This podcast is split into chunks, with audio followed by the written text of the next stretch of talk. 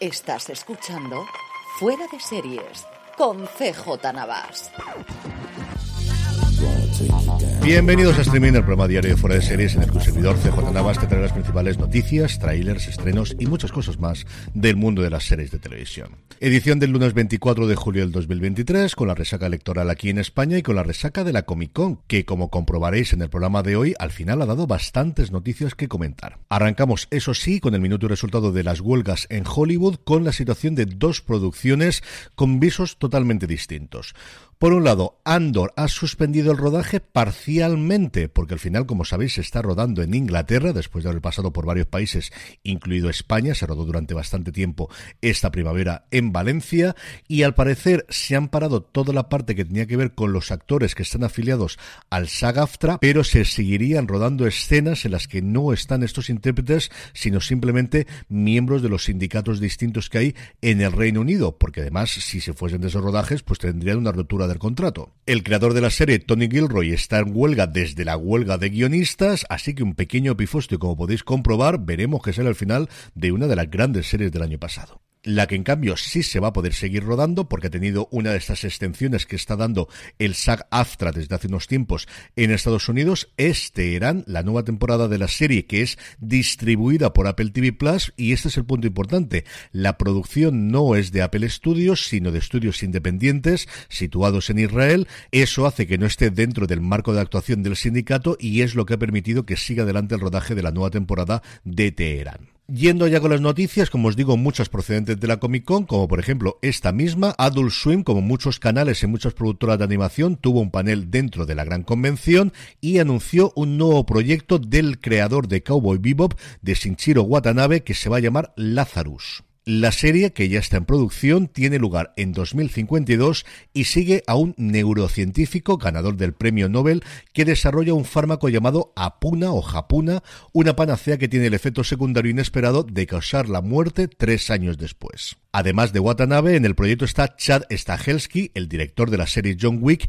que ha diseñado varias secuencias de acción para la serie de animación. Por su parte, AMC celebró un panel con el universo de Walking Dead sin sus intérpretes, eso sí, en el que anunció la renovación no solamente de Death City, la serie de Lauren Cohan y Jeffrey Dean Morgan, sino también la de Daryl Dixon, serie que como sabéis se va a estrenar dentro de nada en su servicio AMC Plus lo que ha sido cancelado después de haber invertido más de 30 millones en su desarrollo es la película que Netflix estaba preparando sobre Masters del Universo y Mattel está intentando encontrarle una casa ahora, como os digo, después de haberse gastado 30 kilos, que se dice pronto, ya en su desarrollo. En cuanto a fechas de estreno, os hablamos la semana pasada que ya teníamos imágenes de The Continental, la precuela de John Wick. El 22 de septiembre llegará a Pico, que en Estados Unidos. No sabemos cuándo va a llegar aquí a España a través de Prime Video, si será exactamente la misma fecha. Posiblemente mañana pasado lo sabremos. El segundo episodio se emitirá el 29 de septiembre y el tercero y último el 6 de octubre.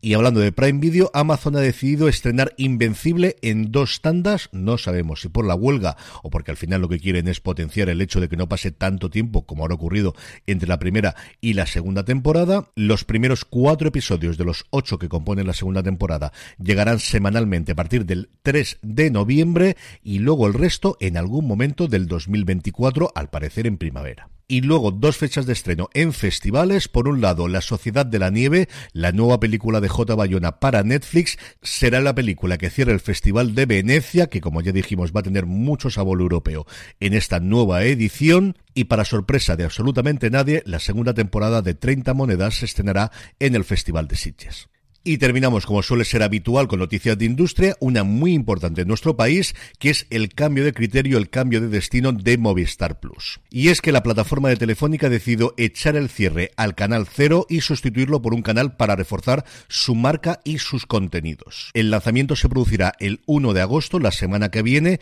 y estará disponible para todos los clientes de Mi Movistar y también para todo el mercado. Es decir, que os podréis suscribir aunque no seáis clientes de Telefónica. Este canal Movistar Plus integrará novedades de ficción, programas de entretenimiento como La Resistencia, citas deportivas clave y aquí lo importante es que tendrá el partido de Movistar Plus de Liga de Champions, así como documentales y música. Junto al lanzamiento de este canal Movistar Plus se crearán cuatro canales temáticos originales, cine, series, música y documentales, a un precio, si no sois suscriptores de Movistar, de 14 euros al mes, incluidos esos partidos, tanto el de Liga como el de Champions, todas las jornadas. En el apartado de vídeos y trailers os hablaba de cómo ha sido renovada ya por una segunda temporada, pero también en la Comic Con AMC nos permitió ver un primer vistazo a The Walking Dead Daryl Dixon en esa Francia post-apocalíptica que la verdad es que me ha llamado mucho, mucho la atención. También en la Comic Con se presentó el tráiler largo, el tráiler de tres minutos de One Piece, la adaptación del manga y el anime a acción real por parte de Netflix.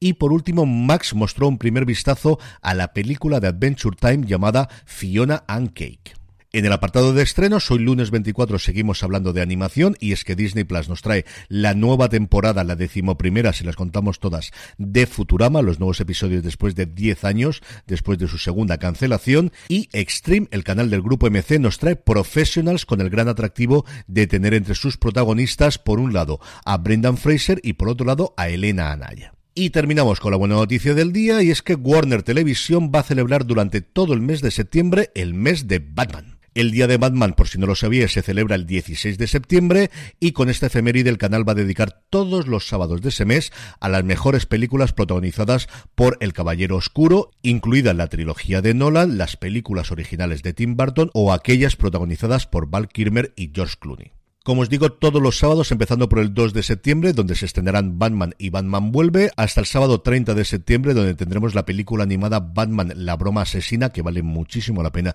que la veáis y que leáis el cómic, que es uno de los absolutamente clásicos de El Envengador Enmascarado, y posteriormente Joker, con el plato fuerte, la trilogía de Nolan, el sábado 16 de septiembre, desde las 4 menos cuarto de la tarde. Y con esto concluimos streaming por hoy. Gracias como siempre por escucharme. Volvemos mañana martes y recordad, tened muchísimo cuidado ahí fuera.